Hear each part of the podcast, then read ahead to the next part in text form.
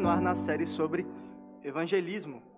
E o tema da nossa aula hoje é de evangelistas intencionais numa cultura de evangelização.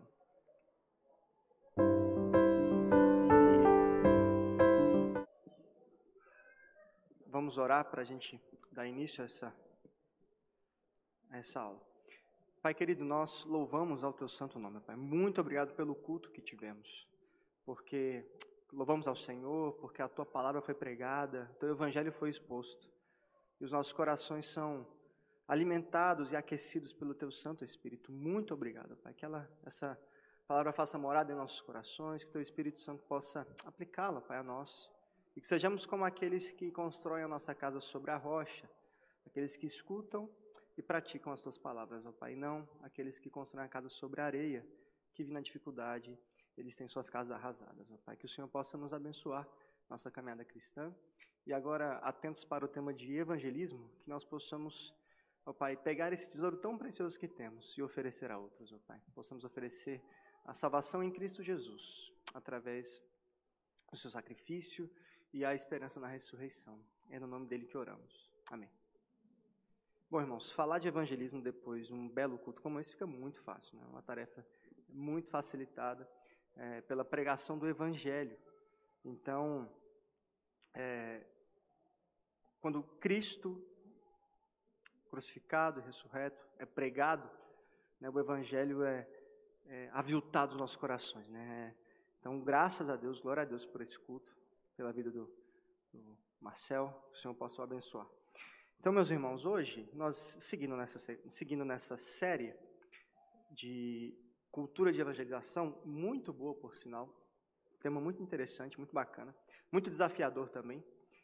Afinal, depois que a gente tem conhecimento sobre as coisas, a gente passa a ter uma certa responsabilidade. Né? Então, se a gente não pratica, é porque o erro está em nós. Então, a gente está adquirindo para nós uma responsabilidade grande, mas que é feita com alegria, porque nós percebemos o tamanho da riqueza do Evangelho. E esse é o nosso chamado, para que nós possamos compartilhar isso com os outros. Então, hoje nós vamos entrar num tema de intencionalidade, né? uma palavra que a gente está sempre usando. E eu gostei muito de preparar essa aula porque tem um trecho que expressa muito bem, assim, temos muito, muito práticos, o que significa ser essa pessoa intencional, ou fazer as coisas com intencionalidade.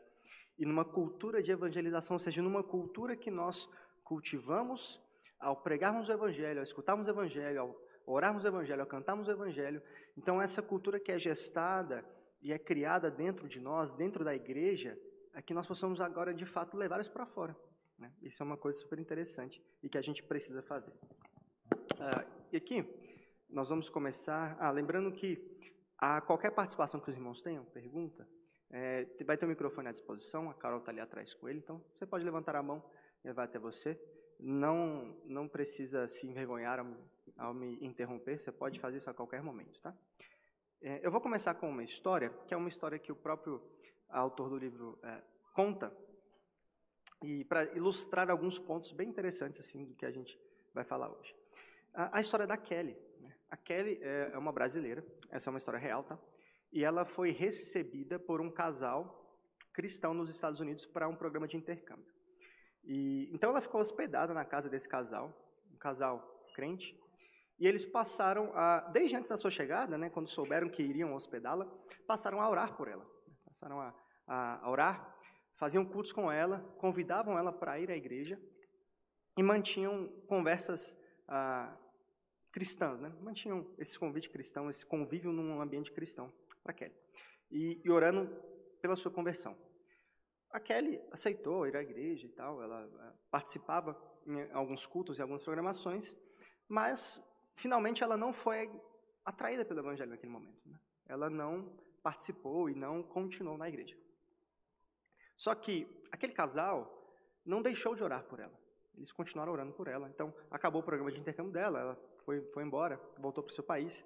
E em, em, entre idas e vindas, dez anos se passaram. E agora a Kelly mora em Dubai. Ela é uma comissária de bordo da, de uma companhia aérea é, situada lá. E o, o autor desse livro, o pastor Max Stiles, ele é pastor em Dubai, ou pelo menos era na época que ele escreveu esse livro.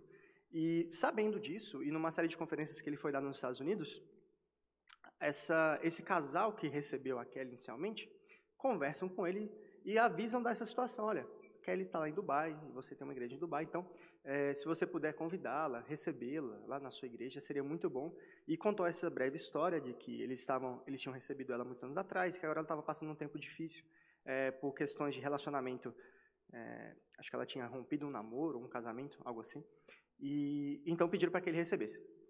E aí ele prontamente recebeu é, essa palavra, e só que demoraria algumas semanas entre o retorno dele a, a Dubai e poder fazer esse contato. O que eles não sabiam é que enquanto eles estavam tendo essa conversa, né, e antes dele voltar, a Kelly foi à igreja desse pastor. Não sei porquê, né? Ele não conta porquê, mas enfim, coincidentemente, né? E entre aspas, porque isso é ação do Espírito Santo, né? essa providência. A Kelly um dia entra na igreja. E a Kelly é recebida por duas, duas mulheres né, que compunham a equipe de recepção daquela igreja. Dão elas boas-vindas, dão ela um kit de boas-vindas, que tinham dois livros é, cristãos apresentando o evangelho para ela. E então ela é recebida no culto, ela escuta a palavra pregada, o evangelho pregado naquele dia, e após o culto ela é convidada para almoçar com essas duas moças que a receberam no início. E depois desse almoço, ela, ela, aquela é convidada para participar de um pequeno grupo durante a semana. E, e fato é que ela já começa a ser envolvida na igreja, né? mesmo sem ser uma cristã. E uma, uma visita fortuita já se torna um, um, relacionamento ali intencional. E aí, quando o casal, né, o pastor Max Stiles e sua esposa retornam a Dubai, eles ficam sabendo que tudo isso já tinha acontecido enquanto eles estavam fora. Então, a mulher, a Lina, ela, a mulher do, do, do reverendo Mac, ela convida, assim que ela chega, então ela convida, ela fica sabendo de toda a história e convida a Kelly para almoçar. E o diálogo é, que se dá no almoço é mais ou menos assim. A Kelly pergunta. Ela falou que ela, ela se mostrou muito desejosa de tornar-se membro daquela comunidade. Então ela pergunta para a Lina: É preciso pagar alguma taxa para ser membro dessa comunidade? Aí a Lina sorri e diz: Não, não existe nenhum tipo de taxa na nossa igreja. Mas existe algo muito importante que você precisa entender para se tornar um membro. É algo que chamamos de evangelho. Então, a Kelly pede: Por favor, me fala sobre esse evangelho. Então, o que acontece aqui é uma série de, de, de eventos, num espaço de 10 anos, em que Kelly vai para os Estados Unidos, conhece essas pessoas, essas pessoas oram por ela. E muito tempo depois, em outros lugares, em outro lugar bem distante, acontece um reencontro uh, da Kelly com a igreja, com o ambiente uh, cristão, e ela então é confrontada por aquele, por aquele, aquela mensagem, e ela se torna, se mostra acessível. Então, o que, que a gente pode é, aprender disso, tirar disso? E o Max Harris tira algumas lições disso. Então, ele fala que numa cultura de evangelização, pessoas que amam a Jesus trabalham como instrumentos na grande sinfonia da obra de Deus. Nós não sabemos, né, a gente, qual é a próxima partitura, mas a gente sabe que o Espírito Santo é quem orquestra tudo isso. Então é interessante que cada parte envolvida nessa história da Kelly, elas têm papéis diferentes, mas todos eles são muito importantes para isso. Alguns até poderiam dizer que a parte mais importante dessa história foi a Lina que teve um que, que viu uma oportunidade, aproveitou e apresentou o evangelho. Mas eu diria que não, e, e, e o Max Sal disse que não. Ela não é a parte mais importante, mas ela é uma das partes que toca em harmonia com as outras se não tivesse, se aquela família não tivesse orado por ela incessantemente durante esses dez anos, ou se aquela conversa não tivesse sido feita, ou se aquelas pessoas não tivessem recebido, talvez uh, o desfecho seria diferente. Mas fato é de que cada parte dessa história, cada ator que foi apresentado nessa história, eles desempenham um papel importante para apresentar o evangelho para Kelly de forma clara na pregação da palavra, de forma em atos, um ato de amor em receber bem a pessoa, em acolhê-la, em chamá-la para almoçar e chamá-la para um pequeno grupo e começar a orar por isso. Então, cada pessoa aqui presente nessa história, uma história real e muito bela de conversão, de que apontam para que nós, nos nossos, nas nossas vidas, na, nas nossas vidas cotidianas, nos nossos serviços na igreja, nós temos que ter essa intencionalidade em disseminar o Evangelho. E essa parte em verde destacada é justamente isso. Eu, acho que, eu achei uma ótima definição para a intencionalidade, que é, se estivermos focados nele e no seu direcionamento, faremos parte da obra dele na vida das pessoas. Então, se estivermos focados em Deus e no seu Evangelho, consequentemente, nós faremos parte dessa obra. Talvez você não saiba, mas você já desempenhou um papel importante na conversão de uma pessoa, através de um serviço que você faz. Mas o fato de que você não tenha ciência disso, não tira de você a participação naquele ato. Então a gente tem que cooperar para que nessa grande ópera e nessa grande construção é, dessa música que é tocada e orquestrada pelo Espírito Santo, que nós possamos ah, participar disso. Afinarmos os nossos instrumentos, ensaiarmos direitinho, para que na hora da grande apresentação, que as coisas fluam bem, tenham harmonia, ela que nós possamos tocar a música para o grande uh, mestre do universo, né, de uma maneira muito bem, muito bem executada. Então, numa cultura madura de evangelização, as pessoas confiam que Deus fará algo maior do que vem com os olhos físicos. Gente, isso aqui é fé. Isso aqui é fé. E às vezes nós estamos acostumados a naturalizar demais as nossas experiências, mesmo cristãs. E nós sabemos, de fato, todos nós sabemos, que nosso Deus é um Deus uh, sobrenatural, que ele faz as coisas, ele, é, ele, faz as coisas, mas parte de nós não lida bem com essas informações. Né? A nossa parte racional demais tem dificuldades para crer realmente que Jesus curou. Você já parou para pensar nisso? Que às vezes quando a gente escuta algumas histórias uh, de atuação sobrenatural uh, de Jesus nos nossos dias, às vezes a gente tem um pouquinho de desconfiança que essas coisas realmente acontecem. É porque a gente tem uma experiência muito naturalizada, assim, né? muito na terra, assim, muito terrena sobre como que se dá essas coisas. Mas, gente, não limitem a ação do Espírito Santo. Ele está agindo, ele está atuando. Nós precisamos ter fé para que nós possamos saber que isso está acontecendo efetivamente e talvez neste momento agora. Que nós estamos sendo usados de alguma forma para trazer pessoas para Cristo. E a grande, uma das grandes informações de hoje é que você agora saiba disso e, sabendo disso, haja intencionalmente a favor desse processo. Orando para que o seu serviço na igreja para que o seu desempenho no trabalho, para que a sua vida como um todo possa comunicar de alguma forma o evangelho e os valores do reino de Deus. Porque de alguma forma as pessoas estão te observando e você tem oportunidades e essas coisas vão acontecendo para que você possa desempenhar um papel uh, dentro dessa grande orquestra, que é a anunciação do evangelho. É por isso que o no autor do livro que nós estamos usando como base, ele é tão insistente nessa frase de cultura de evangelização. Por que, que tem que ser uma cultura? Porque é uma coisa que tem que permear as nossas vidas de uma forma que nós não venhamos a nos desvencilhar dela. De uma forma que nós não venhamos a, a termos, né, como a gente viu em aulas passadas, horários marcados para que isso aconteça. Para que os programas são importantes, né, a gente já viu isso, mas o fato é de que os programas devem ser as nossas vidas. E os programas acontecem de forma Uh, programas de evangelização né, vão acontecer de forma natural, nós vamos marcar um dia e vamos fazer isso, mas que a efetividade de uma cultura, de estarmos vivendo isso o tempo todo, ela é mais abrangente e mais amplo do que apenas momentos localizados. Então, a história, essa história da Kelly, é muito importante para que a gente possa ter um pouco de consciência de que nós fazemos parte de algo maior e que nós podemos agora intencionalmente fazer parte de algo maior. Né? Não apenas andarmos com o processo e às vezes não nos atentarmos de que existe essa coisa maior acontecendo acima de nós. Então, ele, o, o autor elenca seis passos para um evangelismo intencional. E alguns deles bem surpreendentes, eu diria. Na, preparando a aula, fui é, positivamente impactado, assim, não esperava que ele falaria sobre isso. Mas a primeira coisa, então, é preparar o coração, a mente e os pés. E nós vamos ver é, um slide para cada, para a gente se deter um pouco mais nisso.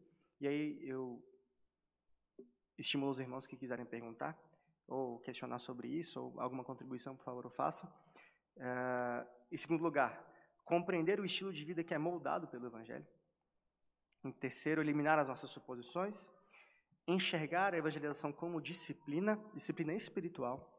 Orar e, quando possível, tomar a frente na evangelização.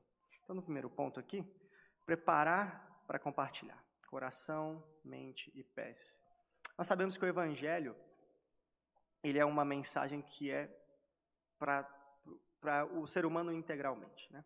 Ele não é um discurso que é uma mente conversando com outra mente, fazendo assunções lógicas e que a gente pode conectar todas as coisas de uma maneira racional. Não é só isso. Ela é compartilhada também é, de maneira com que não só apenas o nosso entendimento, mas o nosso coração e o nosso corpo está envolvido nesse processo, para que nós possamos entender de fato o que é a restauração de Cristo Jesus através do Evangelho. Então existem e nesse ponto uh, existe uma diferença. Ele faz uma diferenciação entre dois tipos de pessoas: né? pessoas que evitam compartilhar a fé porque têm algum tipo de temor e pessoas que não têm contato com não cristãos. Né? Eu não sei o quanto disso eu me peguei pensando o quanto disso seria real assim para a nossa cultura brasileira. Talvez que a gente tem, tem tantos envolvimentos e talvez não tenha um bolsão tão cristão quanto talvez seja o, a realidade do, do pastor Max Stiles, mas às vezes pode acontecer. Né? A gente tem, talvez trabalhemos em um lugar confessional, então, os nossos colegas de trabalho são todos cristãos, os nossos amigos são todos cristãos, porque crescemos na igreja e temos pouco contato assim com pessoas não cristãs. Isso pode acontecer. Então, mas existe uma, ele propõe um método para que isso possa ser superado. Mas no primeiro caso, como preparar as pessoas e como tirar esse temor das pessoas? E esse temor de qualquer natureza, tá? Ah, o temor da ridicularização, ou do medo de não ser bem aceito, é, ou o medo de não saber como articular o evangelho propriamente dito na, em, naquelas ocasiões, ou o medo de ser questionado e não ter bases para poder fazer uma boa apologética ali. E em, em todos esses casos de temor, a, a, grande resposta é que nós precisamos nos preparar. É, a igreja, então, deve alimentar os irmãos com o evangelho. E aqui nós tivemos um excelente exemplo, agora há pouco, no culto. O evangelho foi pregado. Então nós precisamos uh, tomar essas lições de evangelho, que elas possam passar a fazer um sentido muito pessoal para nós. Existe uma mensagem, ela foi pregada, então a gente começa a crescer em nosso entendimento do que é o evangelho. E ele faz uma brincadeira e fala assim: olha, a gente nunca de fato vai entender o que é o evangelho. A gente sabe o que é, mas entendê-lo completamente seria, implicaria entender o sacrifício é, de um, uma pessoa que é Deus e é homem, e a gente já tem um pouco de dificuldade em lidar com essa doutrina da união hipostática de Cristo. Uh, mas entender que esse sacrifício ele tem implicações cósmicas e eternas.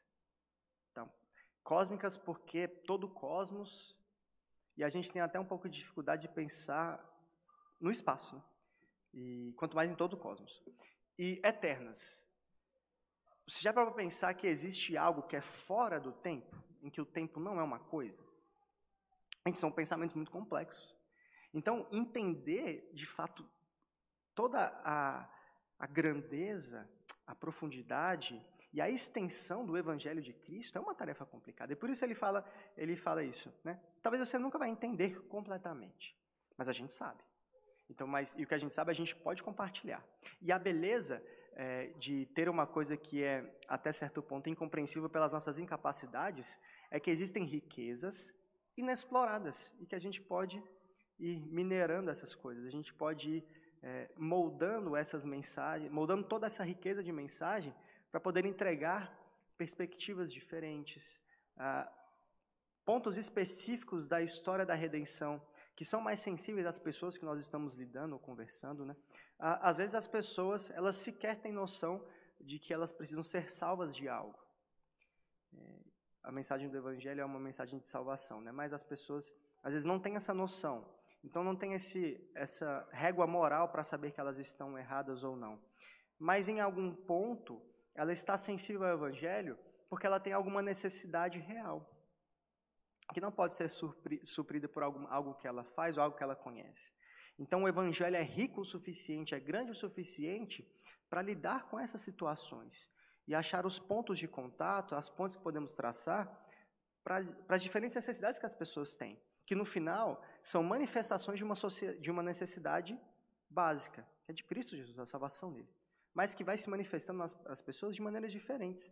Então nós precisamos estar preparados, conhecer o Evangelho de maneira cada vez maior e, e saber os seus impactos e as suas consequências e toda essa história de maneiras cada vez mais robustas para que a gente possa ter ferramentas e sabermos como articular esse evangelho para o tempo que nós vivemos. E, e isso vai nos trazer uma segurança, uma segurança de não só transmitir essa mensagem, mas de viver essa mensagem. Repare que é um processo que ele não é fechado em si, né? Esse processo de cultura de evangelização, ele nunca vai ser a gente aprendendo e pegando ferramentas para que a gente possa falar para as pessoas lá fora. Primeiro, essa mensagem ela nos afeta, ela nos transforma, ela nos molda a imagem de Cristo. E esse processo vai culminando em outros processos. A gente vai, né, é, uma verdadeira, é um verdadeiro marketing multinível, né, que uma pessoa vai chamar na outra. Mas isso acontece no nosso coração, né? A gente tem uma intenção, mas as coisas vão, vão derramando e vão invadindo outras áreas, né? E isso é maravilhoso, é viver isso. E o Espírito Santo vai conduzindo esse processo, né? Ah, e aí no segundo ponto, existem pessoas que não têm contato com não cristãos. Né? E ele, ele sugere algo, né? Ele fala assim, olha, o primeiro ponto que você tem que saber é que você precisa estar aberto aos não cristãos. E aí, pensando no nosso dia a dia, a gente às vezes a gente se fecha para esse tipo de pessoa, né? A gente tem medo de, de se sujar assim com algumas pessoas, porque a gente vê que elas são tão, peca, são, são tão pecadoras, né? Elas estão tão sujinhas, então a gente não quer meter a mão lá, né? Não quer se sujar também. Mas fato é que nós somos chamados para isso, gente. Né? O, chamado, o chamado por Evangelho, ele não é um chamado em que Cristo é, fala para que nós possamos lidar com aquela pessoa que só está mais ou menos suja. Né? Não, é para toda criatura. Então, a gente precisa primeiro se despir desse preconceito de que, poxa, talvez essa pessoa seja pecadora demais para ser salva, né? Aí você esqueceu de olhar para você mesmo, né? Que você também é pecador demais para ser salvo, mas Cristo nos salvou. Então, nós precisamos estar abertos e intencionalmente abertos, cientes disso de que, poxa, eu não posso deixar de falar com uma pessoa só porque eu acho que ela tá, tem muitos pecados, que ela está longe demais de Deus. E assim como a igreja não pode estar fechada para os não crentes, de maneira que tem, passem mensagens que não sejam inteligíveis, né? E aí, é claro que o Espírito Santo faz obras sobrenaturais e tal, mas às vezes a gente não pode se perder em uma linguagem que é tão nichada, assim, que é tão particular nossa, que torna isso de maneira que as pessoas não entendem mais o que a gente está falando. Então a gente precisa ter esse cuidado e ter esse acolhimento para os não crentes, né? sendo pessoas que são acolhedoras, que são calorosas, que praticam a hospitalidade. Então, no momento em que nós nos encontramos, essa prática de hospitalidade ela é uma coisa tão em falta, né? As pessoas sentem muita falta disso, especialmente né, nessa, essa, se Deus quiser, a saída de pandemia, né, onde as pessoas estavam isoladas e tal. Então nós precisamos fazer isso. Mas ele alerta: não confunda. E aí para cristãos para nós cristãos individuais e para a igreja, para que nós não venhamos a confundir essa hospitalidade com a supressão da verdade do evangelho. O evangelho confronta. E nos confronta, nós que já somos salvos, né? nós somos confrontados pelas pregações. Imagina uma pessoa que não é crente, que vai se ver assim, numa situação deplorável, quando ela se, uh, se apercebe de todo o seu pecado e de, de toda a sua distância de Deus. Mas nós não podemos suprimir a verdade do Evangelho em favor de uma hospitalidade, porque nós estaremos uh, subvertendo a hospitalidade, estaremos subvertendo o Evangelho. Então a gente tem que ter esse cuidado de balancear as coisas de uma maneira que nós não sejamos uh, não sejamos tropeços para o evangelho, mas também nós não sejamos pessoas frias demais para aqueles que não são dos nossos, né? Nossa nossa missão é para com os outros. E nós não podemos assumir que temos amigos, que conhecemos pessoas e que lidamos com pessoas, né? Conforme eu já falei que uh, que nós julgamos que seriam nunca se interessariam pelo evangelho ou, ou os nossos próprios familiares que têm aquele discurso, né? que não se discute futebol, política e religião. Mas, gente, não é bem assim, né? As pessoas não podem simplesmente traçar linhas em que a gente não pode enfrentá-las, né? É, dentro das nossas próprias famílias. Existe, acho que existem jeitos e oportunidades específicas para que nós possamos né, romper esses limites criados por essas pessoas, né, por esse ditado popular, para que nós possamos apresentar o Evangelho de uma maneira bem firme, mas amorosa. Né? Os nossos familiares é, que nós talvez passamos, passemos mais tempo. Então já fique atento para o seu próximo Natal, aquele seu tiozão do pavê que vai fazer aquelas piadas maravilhosas. Apresente o evangelho para ele. Né? Use essas oportunidades para quando nós estivermos reunidos, para que a gente possa, não deixe que a nossa, uh, algum tipo de preconceito que tenhamos, né, conforme eu falei, possa interferir nessa cultura, né, nessa pregação do evangelho intencional. Dois, a nossa cosmovisão baseada no Evangelho, né? a centralidade do evangelho, do evangelho. Gente, cosmovisão, e a gente tem falado sobre isso aqui durante bastante tempo, mas ela precisa de fato acontecer, né? conforme a, a nossa bela parábola de Cristo. Gente, se a gente não construir a nossa casa sobre a rocha, se a gente não praticar aquilo que nós estamos ouvindo, a gente fatalmente construiu sobre a areia. Então, esse é um alerta. Compreender o Evangelho como forma de vida significa nos certificarmos de que todos os aspectos da nossa vida estejam alinhados ao Evangelho. Isso contribui para que o Evangelho transpareça em nós, estejamos com crentes ou não crentes. Se vivermos a vida centrada no Evangelho, nos veremos a compartilhar o Evangelho. Se nossos irmãos souberem aplicar o Evangelho a vida toda, fervilharão como canais de evangelização centrados no Evangelho. Então, esse é um processo que você não vai conseguir mais pará-lo. Esse é um trem que vai partir da estação e, através da sua inércia, ele não vai conseguir parar.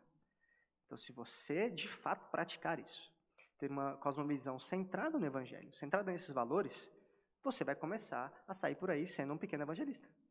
E glória a Deus por isso. Então, façam isso. Façamos isso. Esse é o chamado. Uma cosmovisão centrada no Evangelho. E aí, que nós, derrubando todas as paredes dualistas que nós erguemos ao longo do tempo, é, compartimentalizações da nossa vida.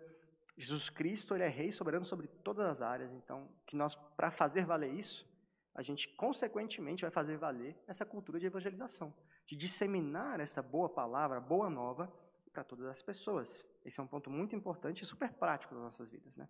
É pegar tudo isso que nós temos aprendido e começar a sintetizar para as nossas verdades cotidianas, ou para as nossas nossas vidas cotidianas aplicando o Evangelho, reorientando as nossas práticas.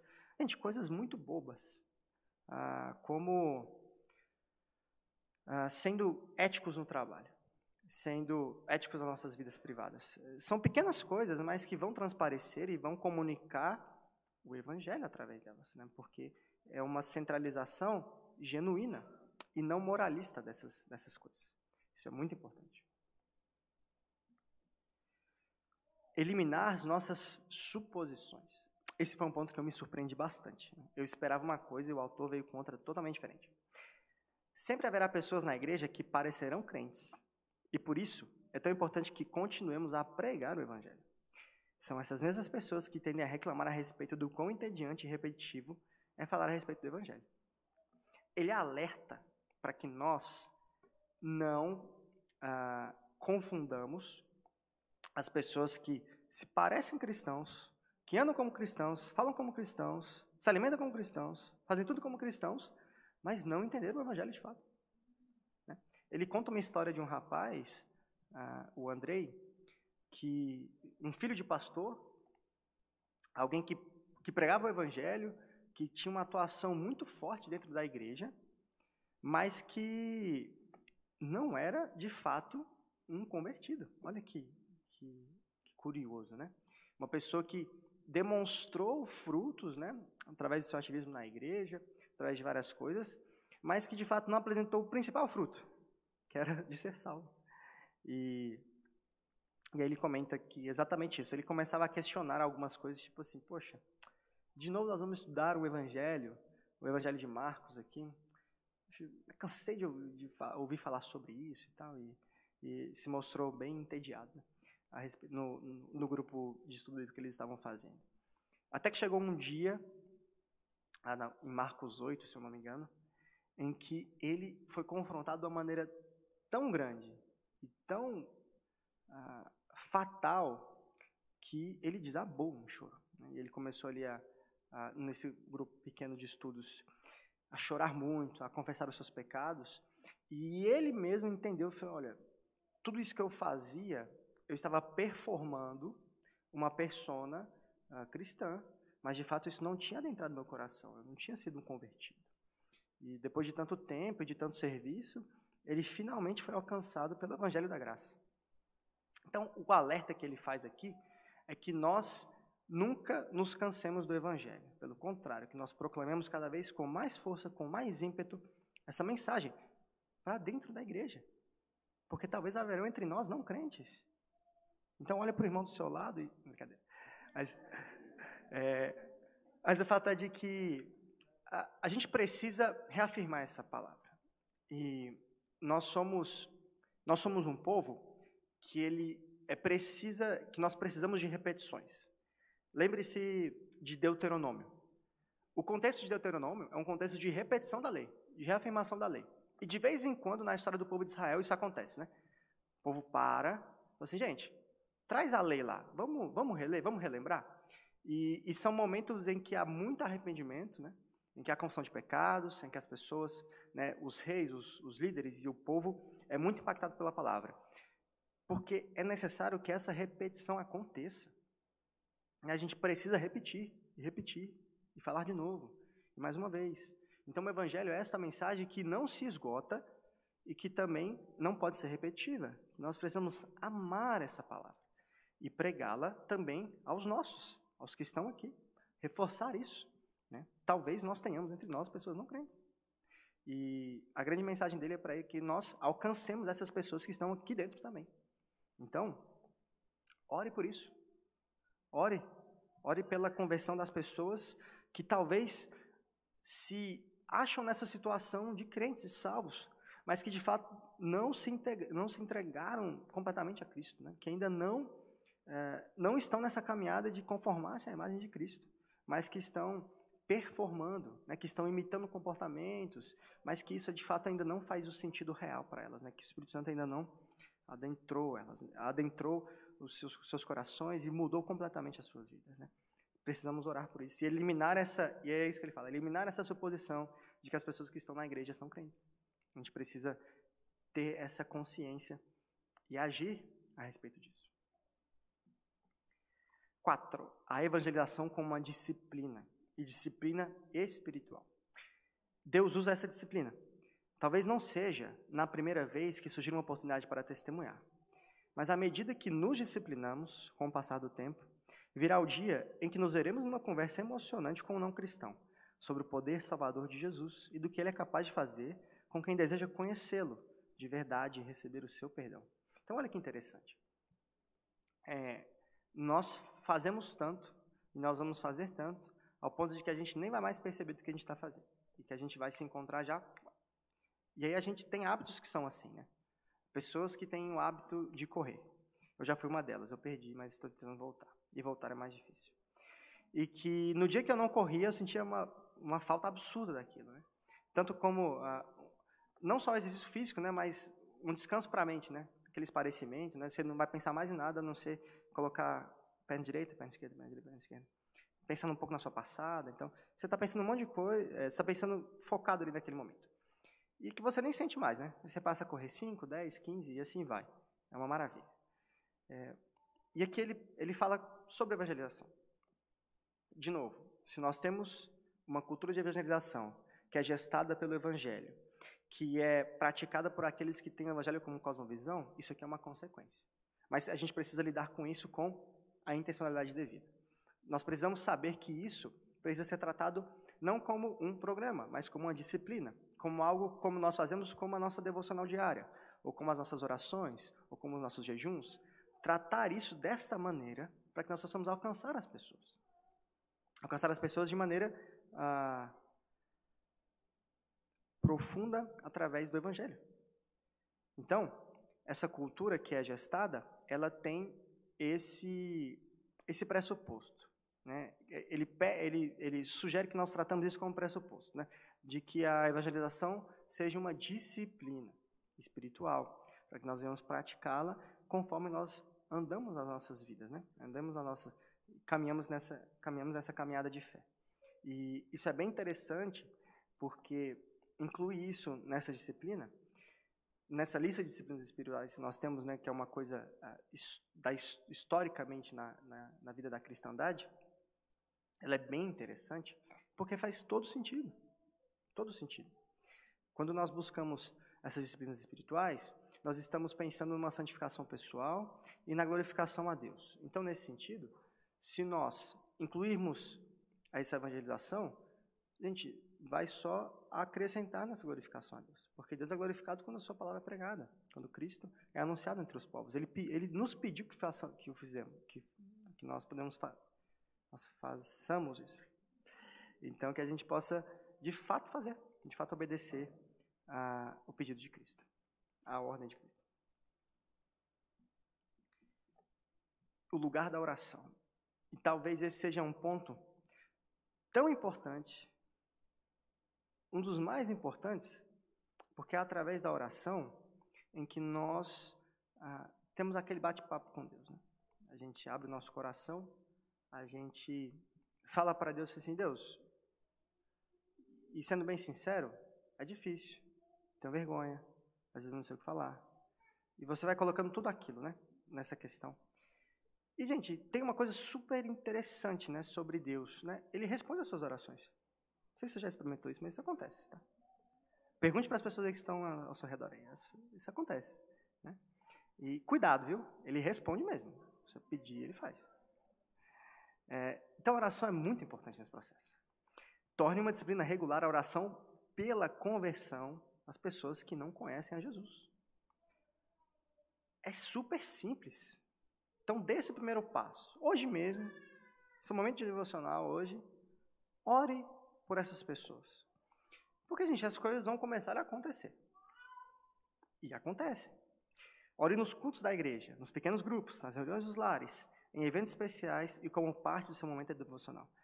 Ore. Peça a Deus que faça. Ore com fé. Exercite a sua fé através dessa oração particular, esse pedido que é objetivo. Jesus, me ajude a evangelizar. Jesus, aquela pessoa, que o Senhor possa me usar como instrumento para poder falar do teu evangelho para aquela pessoa. Que teu Espírito Santo esteja naquele momento para poder abrir a sua mente e o seu coração para que ele possa entender o peso das palavras de Cristo Jesus. Que seja a nossa oração diária, que a gente possa começar a fazer isso é, sobre alvos específicos, pensando nas pessoas e elencando isso nas nossas listinhas de orações, para que a gente possa de fato fazer isso e entrar de cabeça nessa cultura de evangelização. Liderança espiritual. Essa mensagem não é apenas para os crentes, não é apenas para os leigos, mas para os clérigos. Né? Brincadeiras à parte. A, a mensagem do livro também é para liderança da igreja. Olha, é para você gestar também uma cultura de evangelização.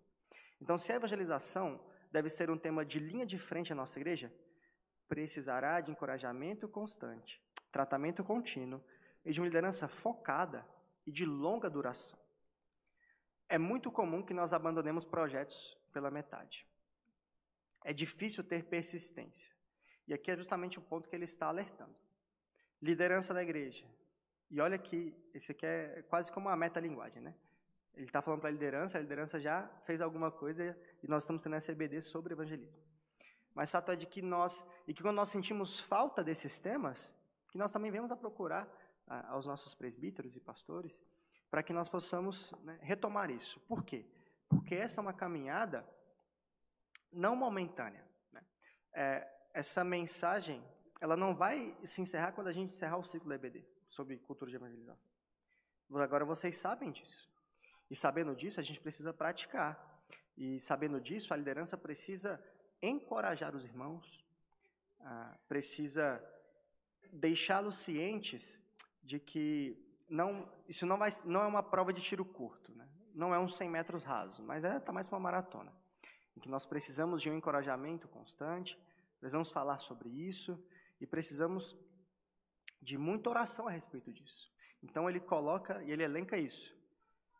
Liderança da igreja. Também sejam pessoas que vão fomentar tudo isso. E, e então e você na, e você como membro também pode pedir isso da sua liderança. Tá?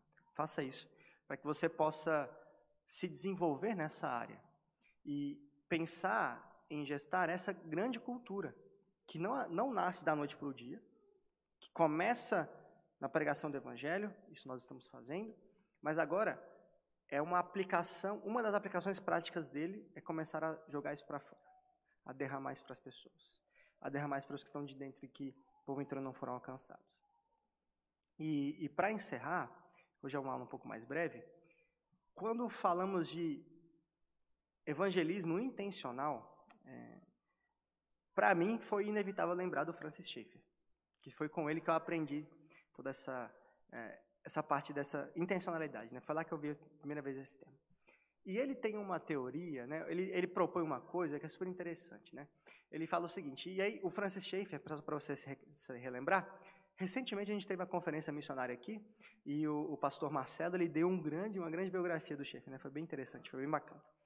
E quem é o Francis Schaeffer, para quem não conhece? Ele é, ele foi um, um, um missionário, um, um pastor que desenvolveu seu ministério basicamente na Europa e que volta e aí na década de 70, de 50, de 60, 70, ele fundou o Labri lá na Suíça.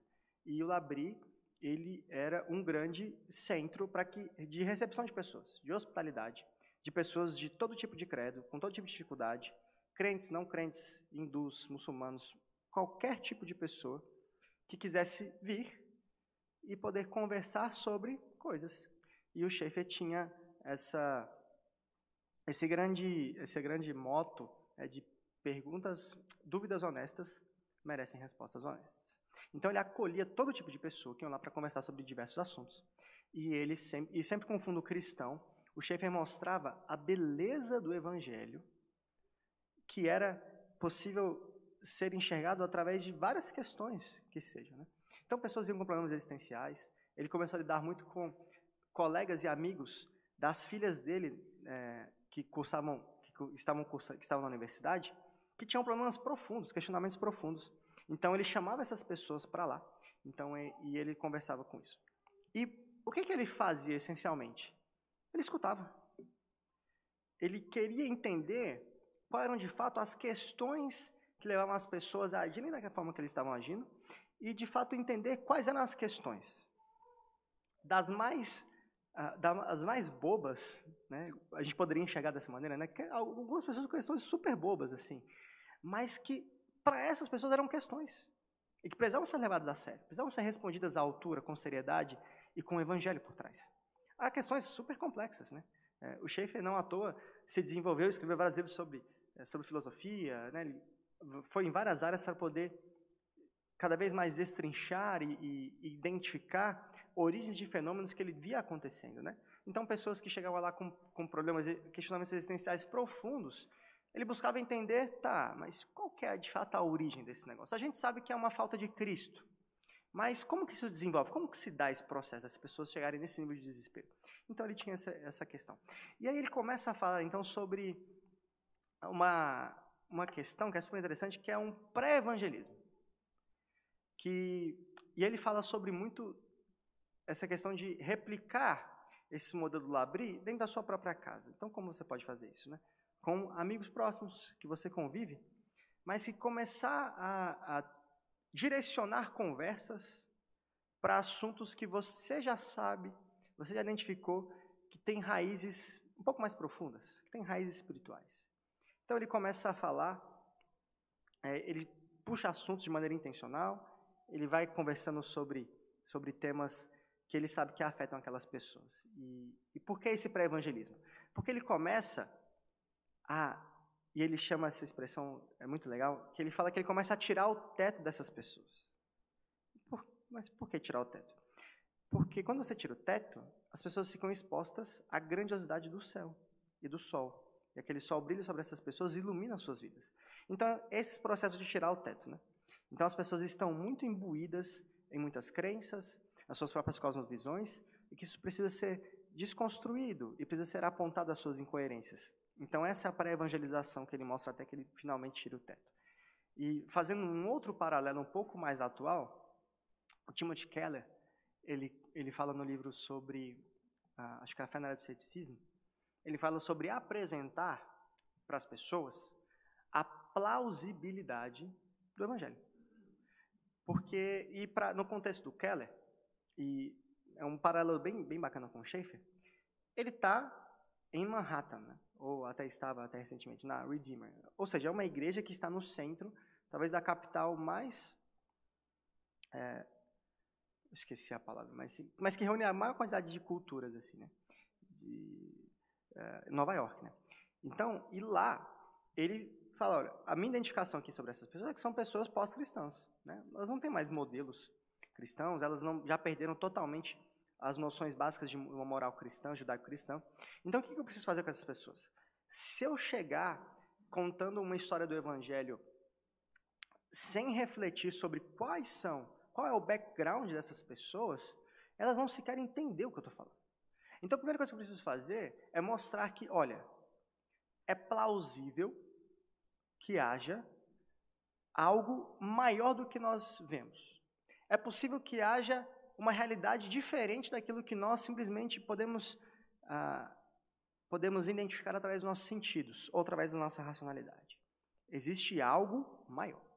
Então, ele começa a argumentar sobre isso, e ele começa através, pelos céticos, né, vai lidando com vários argumentos sobre o ceticismo, que é o, o, o, o grande tema desse livro, A Fé na Era do Ceticismo. Depois ele vai desenvolvendo é, nos outros livros que, vem, que compõem nessa série, Deus na Era Secular e Pregações para a Era do Ceticismo, são três livros muito bons para que a gente possa lidar com essas questões. Mas o fato é que ele, ele começa a juntar os pedaços que foram estilhaçados de uma moral cristã ou de modelos ou de pessoas que de fato são supernaturalistas, né, que só conseguem enxergar aquilo que está aqui agora e tem, e tem vidas muito vazias, né, muito ausentes de sentido e que dão um salto gigantesco para poder buscar sentido em coisas muito místicas, né, em religiões muito, muito loucas, em experiências é, bem transcendentais assim a nível irracional. Então ele, ele apresenta a plausibilidade do Evangelho. Mas para fazer isso, para pré-evangelizar ou para mostrar a, a, a, plausibilidade do Evangelho para as pessoas, é necessário que nós sejamos intencionais nisso. É, então a minha sugestão para você, uma, uma ideia para que você faça, é que numa próxima conversa com, com aquele seu amigo que é não crente, é, que talvez você fure um pouco a barreira daquela conversa superficial, sabe? Que gente, é onde a gente geralmente está acostumado, né? Que é o nosso lugar de maior conforto, né? Você encontra a pessoa, faz um tempo que você não vê, você pergunta como é que ela está, como é está a sua família, né? conta uma breve história desse momento que você passou, é, pergunta do time dela, né? Pô, eu, eu São Paulo, eu Grêmio. Mas vai chegar uma hora que você pode começar a fazer perguntas um pouco mais capciosas, digamos assim. Um pouco mais difíceis. E que vão soar estranhas ao ouvido, né? A gente não está mais acostumado a ter conversas um pouco mais profundas, a ter questionamentos um pouco mais particulares, né? As pessoas estão muito acostumadas a deixar sua espiritualidade num campo tão particular que é só, só elas que podem acessar. E... Mas faça isso de maneira bem intencional e leve. Dá para fazer isso de maneira leve, né? Você não precisa chegar encurralando as pessoas assim, né? Como é que. É, é sua religião? Você não tem religião? Como assim você não acredita em Deus? Não, Deus, Deus. Dá para fazer isso de uma maneira assim, um pouco mais refinada, né? É, então, que você possa fazer isso e se preparar para isso. Ore por essa pessoa. É, tente articular assim as possíveis objeções para que você não seja pego de surpresa. E, mas saiba, saiba, e rememorando a primeira história né, dessa aula, que nessa grande orquestra, talvez você não seja o solista. Né?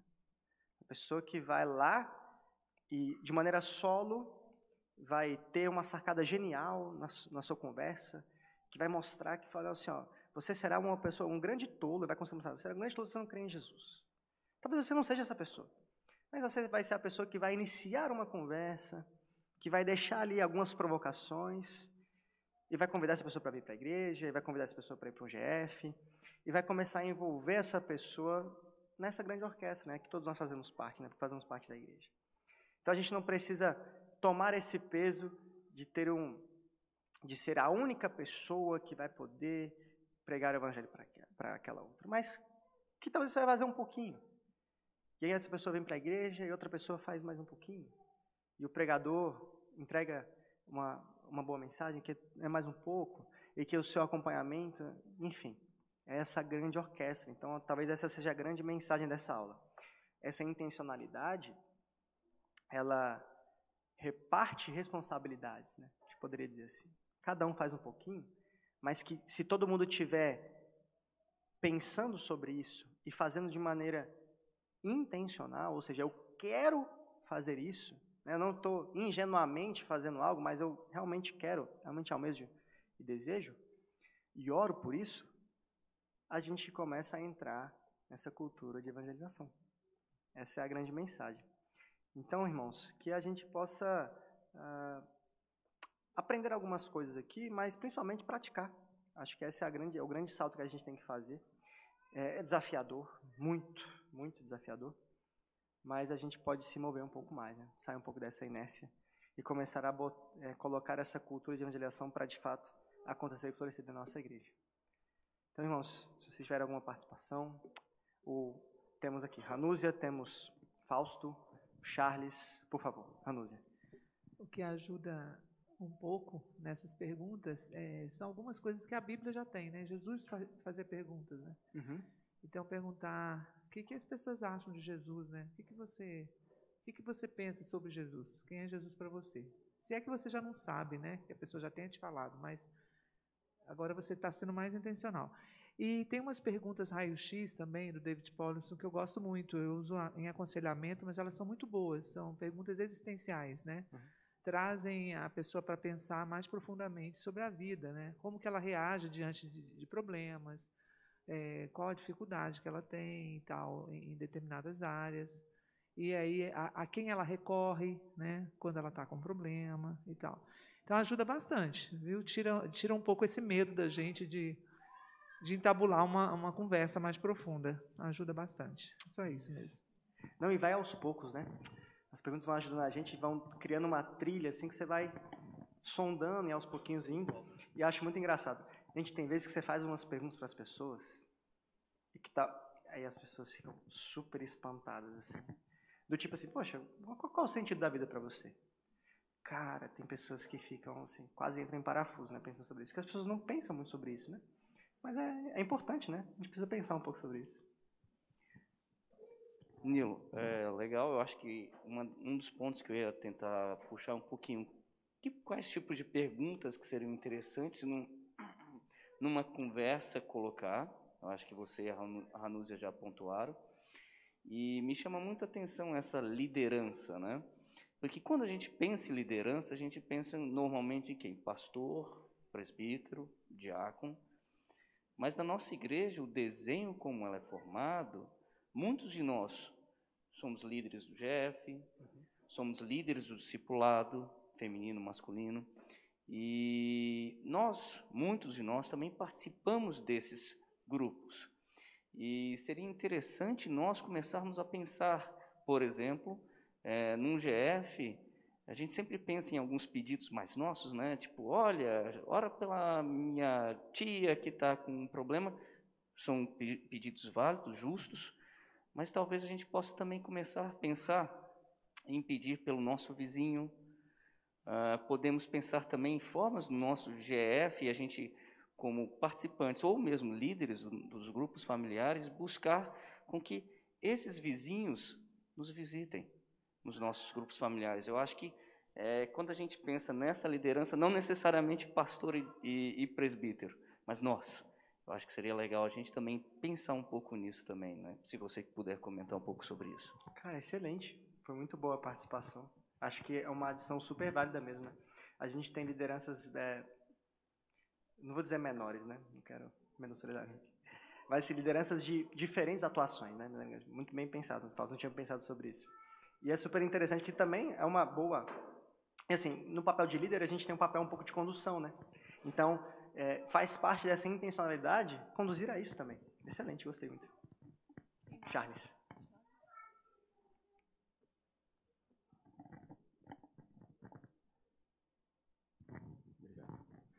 Uma coisa, falando do Schaefer, né? É, que, que eu acho que, que tem tudo a ver com isso, é a ideia de, de ser alguém que, como abrindo a casa, está sempre disponível a fazer isso. Porque num dos livros dele ele fala né, que eles, é, ele e a esposa dele, recém-casados, com enxoval zerado, cortinas novas, sofá bonitinho. Diz que uma semana depois tinha butuca de cigarro no sofá, a cortina já estava um pouco encardida e, e eles não desistiram. Então, é interessante isso que quando a gente entende que nós estamos abrindo a nossa casa e de fato nós precisamos aprender a fazer isso, nós devemos ser é, disciplinados a fazer isso de uma maneira é, constante. Porque haverá momentos que alguém vai derramar um pouco de suco no seu sofá, talvez alguém até vai queimar um cigarro na sua janela ali perto, alguma coisa assim, e aí a gente não vai saber muito bem como, como reagir. Não, não quero mais isso aqui. Né? Então, eu acho que a gente precisa de fato entender que quando a gente abre a nossa casa, isso é uma coisa que realmente é uma disciplina para a vida. E que as pessoas se sintam acolhidas. Obviamente, a gente tem que falar a verdade do Evangelho sem abrir mão dela, mas é, é, é esse ponto, porque pode ser que a gente se decepcione uma vez ou outra, né? E veja, Jesus ele chegou a conversar com várias pessoas. Jesus nunca parou de fazer isso, até o final da vida dele. É, até na cruz, ele conversou e acolheu aquele ladrão da cruz ali, né? até naquele último momento de dor que alguém poderia. Jesus poderia supostamente dizer: Não, agora é o meu momento de sofrer a minha dor aqui, e não preciso me preocupar com o outro. Mas naquele momento de, de dor literalmente excruciante, Cristo estava ali também pensando é, naqueles que, nos seus vizinhos, se a gente pudesse fazer esse paralelo aí, né? E é um bom motivo, né? A gente, eu gostei muito, é, Nilo, de uma coisa que você falou, né? Nós somos o programa de evangelismo. Então, que nós oremos que as nossas casas realmente estejam abertas, que Deus nos dê sabedoria e disciplina para que isso não seja uma coisa pontual, que seja algo que aos poucos a gente faça isso. Não tem um modelo muito claro como é que a gente faz, né? Mas, por exemplo, Natal está chegando, dá uma lembrancinha, de repente convida para a festa de Natal, começa a criar vínculos, né? Começa a se envolver em reuniões do condomínio, a participar no grupo do condomínio, ajudando as pessoas com alguma dúvida. Isso tudo literalmente abre portas a um ponto que nós possamos ver Deus abrindo o coração dessas pessoas por meio das nossas vidas. Só isso que eu gostaria de, de falar. Muito obrigado, Nilo. Obrigado, Charles. Gente, hospitalidade é um negócio complicado. Né? Às vezes a gente fala muito, muito bem sobre, mas existem faces muito complicadas. Né? O, o, como o Charles citou, a, Edith e o, o, e o Francis têm, os Schaeffers, né, tem muitas histórias, até super desagradáveis, assim, né, sobre algumas visitas. Mas fato é de que, ah, lembrando, recordando que o Marcelo falou, a gente tem uma hospitalidade que é por fé. É por fé. Às vezes você não tem como receber, você não sabe como receber, mas você recebe. E deixa, e deixa Deus agir. E é interessante que, gente, o ato de você abrir a sua casa É uma coisa super íntima, super particular. E as pessoas não estão mais acostumadas com isso, né? De visitar umas às outras, né? É, até mesmo entre nós, né? Às vezes a gente é cheio de dedos, né? Falando, nossa, mas eu preciso agendar uma visita, né? Tem que ser. E eu lembro quando eu era menino, assim, era muito comum a gente passar na casa dos amigos sem avisar, só chegava lá e aí colocava água no feijão e tal, tinha muita coisa. E eu sinto muita falta disso, né? E eu sempre falo pro, eu sempre falo para as pessoas, gente, precisa ter uma cerimônia comigo não. No dia que você quiser me visitar, por favor, vá lá, vou gostar muito de receber a sua visita. Então essa essa abertura que a gente tem que ter é super interessante. Ela está linkada intimamente ao porquê nós evangelizamos. Gente, nós evangelizamos porque é um mandamento, mas porque nós amamos. Se nós não amamos aquela pessoa, às vezes fica difícil a gente, de fato, dar o peso é, que é necessário para que nós possamos nos importar com ela. E evangelização é uma maneira de nós mostrarmos que nós nos importamos com o destino final e eterno daquela pessoa. Então, pense sobre isso quando no seu contexto de vizinhança, né? Passe a amar essas pessoas, né? passe a se importar com elas. E, e esse, esse, esse, método né, de, da vizinhança é muito, é muito bom, né, porque é o seu contexto imediato mais próximo. É onde você pode começar a fazer alguma coisa e começar a treinar né, para coisas cada vez maiores. E, novamente, né, não é um tiro curto, é uma maratona. Então, continue, seja persistente. Mais alguém, irmãos? Temos aqui o Carlinhos.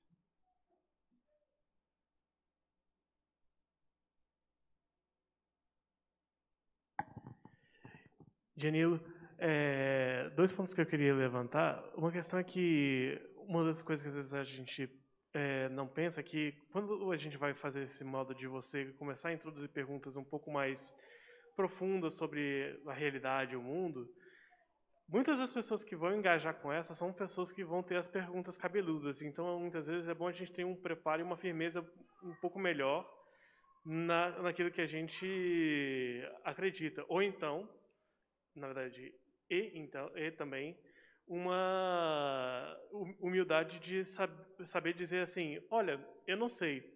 A gente pode pode marcar um outro encontro que eu vou procurar saber, descobrir como que é que é, a gente responde essa pergunta. É, um exemplo que eu acho muito interessante sobre uma história de evangelismo, que tem muito disso, é a história de conversão de um cara chamado Nabil Qureshi já, já falecido, mas ele é o autor daquele livro Procurando Allah, Encontrando Jesus. E ele fala que ele, ele tinha um grupo de debate né, no, na faculdade e o companheiro de, dele de quarto, numa dessas viagens que ele ia fazer para um debate, estava lá, depois do no quarto, abriu a Bíblia começou a ler, daí ele falou. Ele que era tipo um, um filho de missionários, então ele tinha muitos muitas linhas de ataque ao cristianismo, ele falou: Ah, e aí, você sabia que esse livro aí não é o texto original? Aí o, o companheiro de quarto dele, que já era um crente um pouco mais firme, falou: Sério, se a gente não tivesse o grego, a gente poderia reconstruir do, do latim. Se não tivesse, você tem como reconstruir dessa língua, dessa língua. E de, assim, é, papiros assim antigos assim do, do tempo assim dos primeiros séculos. Aí ele virou assim com uma cara de eu não tenho certeza disso, porque eu já falei isso com muito crente e nenhum deles tinha essa resposta. o outro ponto que eu ia falar também tem é, relação com essa história é que, especialmente se você consegue engajar mais tempo com uma pessoa nesse, nessa, nessa linha, é reconhecer não só a questão de convencer a pessoa em termos intelectuais, mas de reconhecer, às vezes, os custos e os medos que elas criam por conta dessa do, do evangelismo, né? Você chegar, pra, por exemplo, para um muçulmano e evangelizá-lo, você tem que levar em consideração que o que você está pedindo para ele fazer é abandonar não só a fé dele, mas muitas vezes os laços familiares de, de amizade imediatos deles. Então não é uma coisa que é fácil de fazer. É, reconhecer isso, reconhecer que não vai ser um processo fácil, mas que vale a pena pela verdade. Então, nessa história, eles combinaram de discutir um pouquinho sobre essa questão da veracidade do evangelho, da historicidade. E depois que eles fizeram isso, ele disse: Ok, agora vamos fazer o mesmo processo para o Islã. E daí eles começaram, ele começou a questionar, só que como ele era uma pessoa muito é, engajada na comunidade é, islâmica dele, ele ficou muito ambivalente, é, muito tenso por conta disso. Tanto que é uma coisa que ele fala na, na história que foi uma das piores experiências dele contar para a família dele que agora ele era um cristão. Eu lembro que na aula que o Rafael deu, acho que há dois domingos atrás, ele falou um pouco acho, sobre os dois casos que você citou, sabe, Carlinhos? Ah, e eu, o, coisa de complementar seria o seguinte: às vezes a gente não, ah, a gente não, a gente subestima o nosso próprio conhecimento sobre o Evangelho. E por que eu digo isso? Porque às vezes a gente não concatena as ideias de que cara, todos os domingos nós estamos em contato com o Evangelho através da pregação da palavra aqui. Todos os domingos. Sobre vários textos diferentes. Né? Então a gente pode, é, não precisa, às vezes, se exasperar ou subestimar o nosso próprio conhecimento em relação a isso. É claro que existe uma responsabilidade grande de você saber como articular, né? ser um bom apologeta. É, não excelente, né? não precisa ser um excelente, mas conhecer um pouquinho daquilo que você está falando, para você que possa, né, através dessas articulações, né, de alguns métodos apologéticos, poder levar a pessoa a algumas reflexões ou até mesmo a, a, a verdade. E nesse outro ponto, também o Rafael falou sobre isso, que é de cara, e, e assim, eu volto a, a, falar sobre a maratona, né? É, você falou sobre os custos envolvidos, né? Eu acho que o papel nosso enquanto, enquanto evangelizador, assim, de uma pessoa num contexto em que para ela existem pesos culturais e outros pesos que seriam muito caros a ela, né, deixar, mas que a gente não seja uh, não seja leviano ou até irresponsável, né, de soltar de soltar uma bomba de verdade, né, e sair correndo, né. Mas que a gente possa acompanhar, né. E eu acho que isso seria um testemunho é, de, de cristandade, evangelho, sim, tremendo, né, de você acompanhar essa pessoa, de talvez você não consiga fazer muita coisa sobre o contexto familiar dela, né? Por exemplo, quando você falou que a, a, a pessoa contar que era um cristão para uma família de muçulmanos, talvez você não consiga fazer nada sobre a família da pessoa. Mas você está ali para poder apoiar e consolar essa pessoa. Né? Então, você fazer, de, fazer com que o processo não seja apenas uma mera comunicação é, do evangelho, né, falar uma frase pronta, assim, ó, vamos pegar o livro sem palavras, eu vou te apresentar aqui, e a minha parte está feita. Não, existe, exige um acompanhamento, né? exige um envolvimento, de fato, com aquela pessoa. Né? A desenvolver um, desenvolver um relacionamento, lidar com as negativas, né? Persistir em oração, persistir em conversas, e nos momentos mais difíceis, né? que talvez sejam esses, né? pós-conversão, para alguns, alguns contextos, estar presente. Estar ali, se fazer presente, né? se fazer ouvido, se fazer um ombro amigo, e fazer aquilo que você puder para a pessoa. Né? Algum pouco tempo atrás, o pastor Mateus pregando, ele falou sobre isso, né? sobre nós nos tornarmos famílias uns dos outros, né? que pessoas que passam por problemas grandes em relação às suas conversões, né? nosso próprio contexto, né? ele citou contextos aqui, e que nós sejamos então essas pessoas que são responsáveis por esse acolhimento, né?